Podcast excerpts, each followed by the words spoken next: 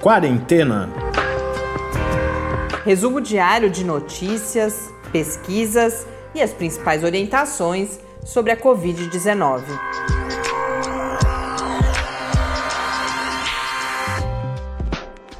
Quarentena dia 252. Olá, começamos agora nosso duzentésimo, quinquagésimo segundo encontro aqui no Quarentena, neste domingo.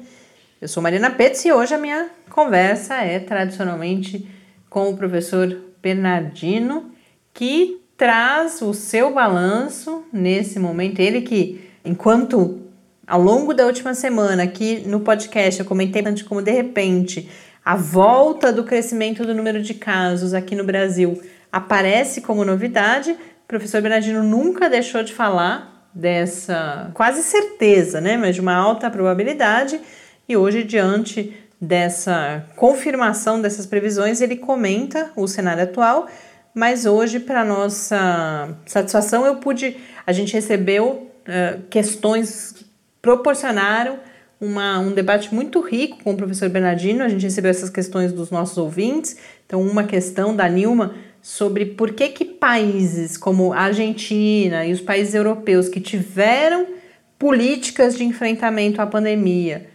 sérias e muito mais com muito mais impacto do que o que aconteceu aqui no Brasil, em que a gente não só não teve essas políticas, como muitas vezes teve governantes atrapalhando o processo de enfrentamento da pandemia, porque que esses países também enfrentam nesse momento um novo crescimento e em alguns casos até chegando a situações se não tão graves quanto a do Brasil, mas bastante graves. Então, professor Bernardino comenta um pouco esse aparente paradoxo, mostrando que não, não há paradoxo, na verdade, e além disso, uma outra questão muito importante: a gente já falou de impactos neurológicos da Covid-19 algumas vezes, mas há dúvida, e essa foi a outra questão que chegou, por exemplo, se casos de desde a depressão, outros problemas de saúde mental, mas até mesmo o suicídio podem ser relacionados de alguma forma, seja a doença, seja ao uso de medicamentos e muito particularmente o uso de, indevido de alguns medicamentos. Então a gente conversa também sobre isso, vamos agora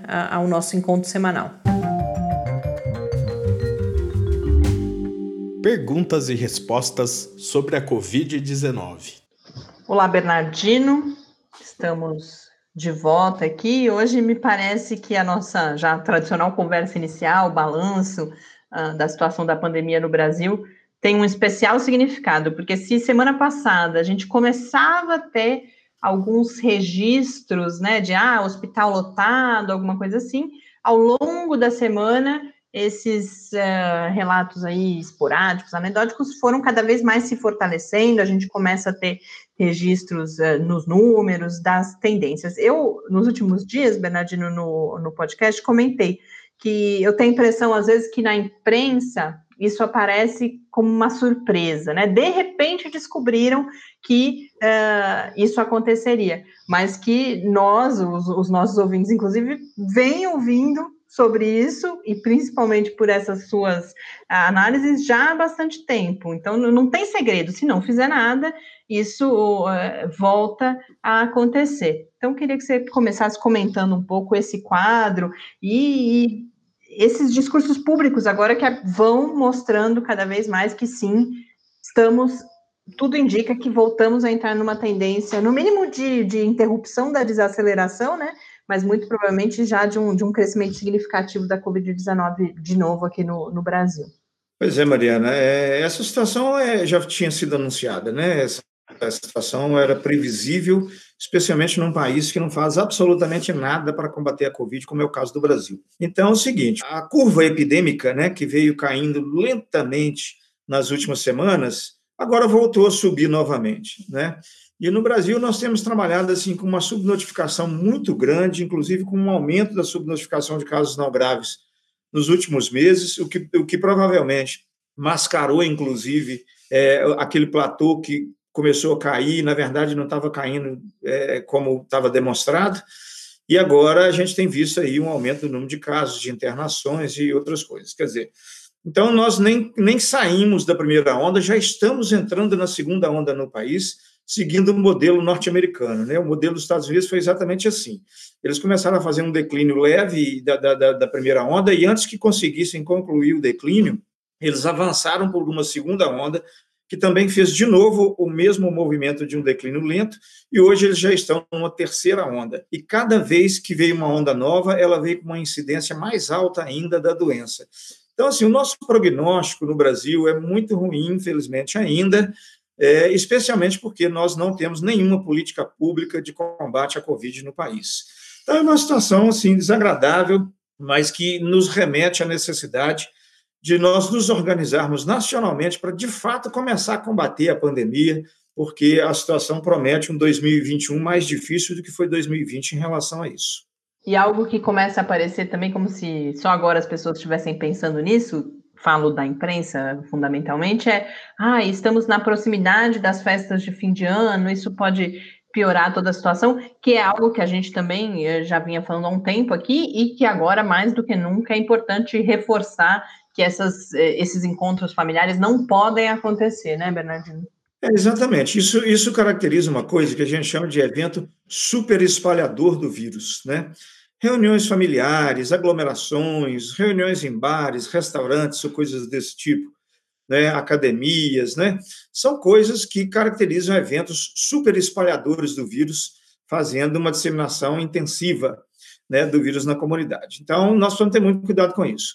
É, mês de agosto, setembro, quando começou aquela queda leve, e aí as pessoas começaram a flexibilizar demais e achar que a epidemia já tinha sido controlada, né? E aí nós ficamos é, é, é, bem afrouxados em relação a esses cuidados nos meses final de setembro, outubro, começo de novembro, e agora nós já estamos vendo a consequência, que é o aumento novamente do número de novos casos e de novas mortes e de internações relacionadas à Covid-19. Então, é, se o, o, dezembro agora, né, as festas de Natal e Ano Novo, nós continuarmos com essa crença falsa de que a situação está sob controle, nós vamos ter uma situação muito grave é, a partir do final de janeiro em relação a essa nova curva epidêmica. Bernardino, em relação a, a, a, essas trajetórias da pandemia nos diferentes países, a gente recebeu aqui uma, um pedido de uma ouvinte, a Nilma, para comentar é, ela começa o e-mail falando o que está acontecendo no mundo e, o que, que ela vai colocar. Ela fala: bom,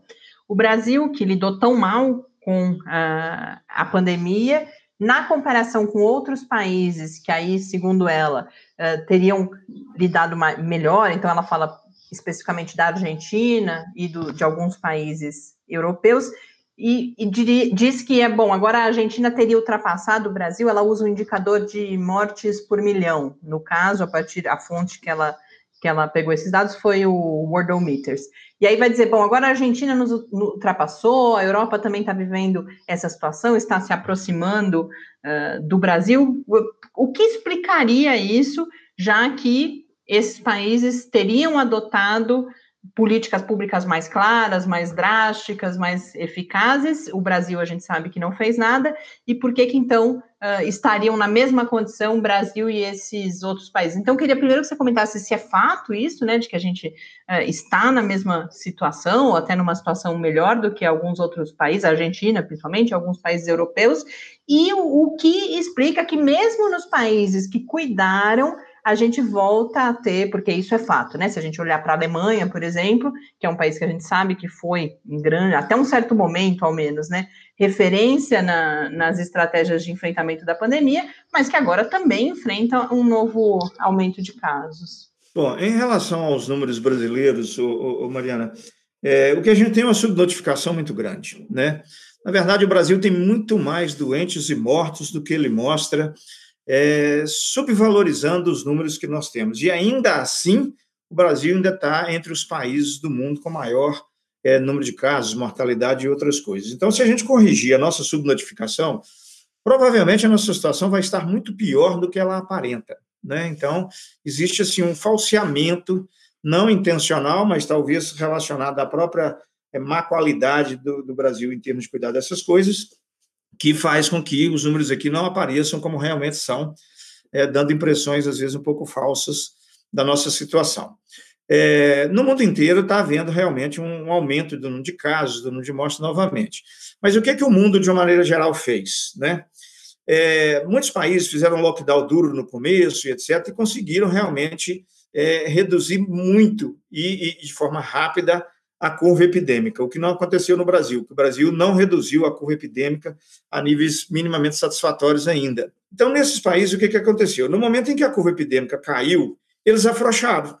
E, e afrouxaram muito, abriram aeroportos para viagens de verão na Europa, né? abriram para eventos, abriram bares e etc. E aí a doença voltou, obviamente. Quer dizer, na verdade, ela não estava ainda controlada né, quando eles flexibilizaram. Né, que é uma situação semelhante à nossa. A nossa, nós já flexibilizamos até antes de um controle que, eh, melhor do que eles fizeram. Né? Então, o que, que aconteceu? E hoje tem acontecido muito na Europa esses eventos super espalhadores. Né? A moçada mais nova, né, principalmente agora em alguns estudos europeus, tem mostrado que a infecção tem afetado muito mais jovens, pessoas jovens, né, do que pessoas velhas, que é exatamente a categoria de pessoas que agora vai para a rua, vai para barzinho, vai para balada, vai, né, e aí está tá, tá criando esses eventos super espalhadores na Europa e em outros países, de modo que eles fizeram um, um bom trabalho de isolamento social no começo, mas assim que a curva desceu, eles relaxaram completamente e a situação voltou. Quer dizer, eles precisavam ter persistido com as medidas de, de, de controle, né, e não afrouxado como fizeram. Né, e também tem uma outra questão. Os sistemas de saúde no mundo inteiro, a grande maioria deles é ruim. Né? A maioria dos sistemas de saúde do mundo são privatizados, não tem essa questão de cobertura igual o SUS no Brasil tem. E o Brasil, com todas as dificuldades do SUS, é o SUS que está segurando a situação, né? coisa que outros países não têm. Nenhum país tem um SUS igual ao nosso com a capacidade de fazer o que nós temos feito é, de maneira universal para as pessoas no país e, ajudar a proteger. Bom, outra questão é o seguinte: ninguém tem trabalhado em lugar nenhum do mundo um bloqueio focal precoce em loco, né, daquele intensivo de vigilância epidemiológica para conter, talvez exceto a China tem feito isso, né, porque a China é um país que não tem enfrentado segunda onda desde a época em que e foi o primeiro país que teve esse problema, né? Então, os sistemas de saúde são frágeis no mundo inteiro é, é, houve um, um afrouxamento muito grande do isolamento social e hoje, mesmo com a, insistência dos governos europeus, a população tem se rebelado contra o isolamento social, mantendo né, uma, uma, segunda onda mais incidente, com mais mortalidade, inclusive, do que foi a primeira onda. Né? E, e tem uma outra coisa também. É, há relatos de mutação viral ocorrida no nordeste da Espanha, que se espalhou para 12 países da Europa, influenciando a segunda onda. Então, tem vários fatores colaborando para isso, né? E entre eles está a hipótese de mutação viral, está a, a, a, o afrouxamento das medidas de controle, a precariedade dos sistemas de saúde e de vigilância epidemiológica no mundo inteiro, e que no Brasil não é diferente, né?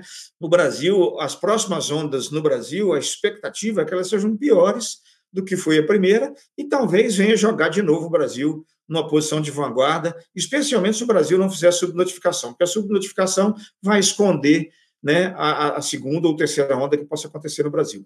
Bernardino, uma outra, um outro pedido que a gente recebeu foi sobre para que a gente falasse sobre possíveis relações entre uh, a Covid-19 e a ocorrência especificamente de suicídio, tanto na perspectiva de uh, a gente sabe há cada vez mais evidências dos impactos neurológicos e de sintomas neurológicos da Covid-19. Então, uh, quem pediu que conversássemos sobre isso fala especificamente da associação com delírio, por exemplo, mas também se o uso de medicamentos, e principalmente o mau uso de medicamentos, então, por exemplo, né, os famosos aí, que, que, a gente sabe o uso político, inclusive, que foi feito deles, azitromicina, ivermectina, a própria cloroquina, se, alguma, se algum desses fatores, seja o próprio curso da doença, seja o uso indevido de remédios, poderia explicar sintomas aí ou, ou problemas de saúde mental e até mesmo a ocorrência de casos de suicídio em pessoas que antes, por exemplo, não demonstravam, não apresentavam o que pode ser considerado sinal de um comportamento suicida. É, é muito procedente essa preocupação, Mariana, porque é o seguinte: vários fatores podem influenciar no desenvolvimento de manifestações psicóticas, delírio e alterações neuropsiquiátricas em pessoas com Covid. Desde os, desde os problemas relacionados ao isolamento social, a condição mental das pessoas relacionadas a isso, que, que, que implica em aumento da ansiedade, medo, aumento da hostilidade, né? É, existem vários efeitos psicológicos negativos é, da percepção que eu tenho sobre a pandemia, do medo que às vezes eu tenho dela, do isolamento e outras coisas que psicologicamente a, a pandemia nos afeta, contribuem para descompensações do estado de saúde mental. Mas existem outras questões também. É, o, o, o SARS-CoV-2, que é o vírus causador da Covid, ele pode induzir a, a delírios, a alucinações e outras coisas por vários mecanismos. É, a doença inflamatória que ele provoca, com diminuição da queda de oxigênio no sistema nervoso central, as alterações metabólicas e inflamatórias, poderão também predispor ao mau funcionamento neurológico do sistema nervoso central, levando a alterações psiquiátricas, como delírios, surtos psicóticos e coisas desse tipo. Mas também existe, eh, na literatura já descrito, a invasão direta do cérebro pelo vírus causando diretamente é, delírio, né, dificuldade respiratória súbita. Às vezes o indivíduo tem uma dificuldade respiratória súbita no curso da COVID, que não é por um problema pulmonar, é por uma afetação do tronco cerebral, que é a parte do sistema nervoso central que controla a respiração, por ação direta do vírus. Então, já existem relatos de ação direta do vírus no sistema nervoso central, podendo causar é, não só mau funcionamento cardiovascular e respiratório, mas também mau funcionamento é, do ponto de vista neuropsiquiátrico, levando a, a, a alterações comportamentais, psicose e outras coisas. Inclusive, já existem relatos na literatura de casos de, de, de surto psicótico ou de delírio causado em pessoas com SARS-CoV-2 sem nenhum outro sintoma.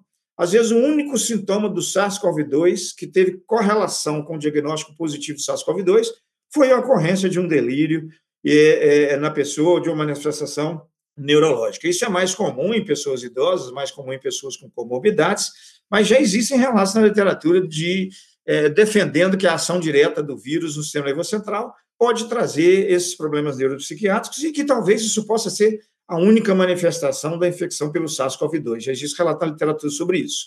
Agora, em relação aos medicamentos, ainda tem um agravante. Né? A azitromicina, além de não servir para nada no tratamento específico da COVID, né, a não ser no tratamento de, de complicações bacterianas, né, é, a azitromicina pode ter como efeitos colaterais agressividade, agitação, ansiedade. A cloroquina, por exemplo, ela pode causar psicose, a cloroquina pode causar delírio, alucinações, Comportamento suicida, existe descrito na literatura comportamento suicida relacionado ao uso de cloroquina. Corticosteroide também é uma causa que não é rara de surto psicótico em pessoas que nunca tiveram nada, né? E de repente tomam um corticoide e faz um surto psicótico, entendeu? Então, existem todos esses problemas né, relacionados ao desenvolvimento de delírio, suicídio e, suicídio, né? E outras coisas em pessoas com SARS-CoV-2. E a gente tem que ter uma atenção muito especial em relação a isso, porque nós temos valorizado muitos problemas respiratórios e tal, são importantes, lógico, não estou falando para desvalorizar isso, mas tem, tem tido uma incidência muito grande de, de problemas neuropsiquiátricos graves em pacientes com SARS-CoV-2 e que não necessariamente estejam relacionados às complicações do vírus, mas às vezes à ação direta do vírus no sistema nervoso central ou até relacionada a medicamentos que não são indicados para COVID e que às vezes a pessoa toma para COVID e que também podem colaborar para isso. Muito obrigada, Bernardino.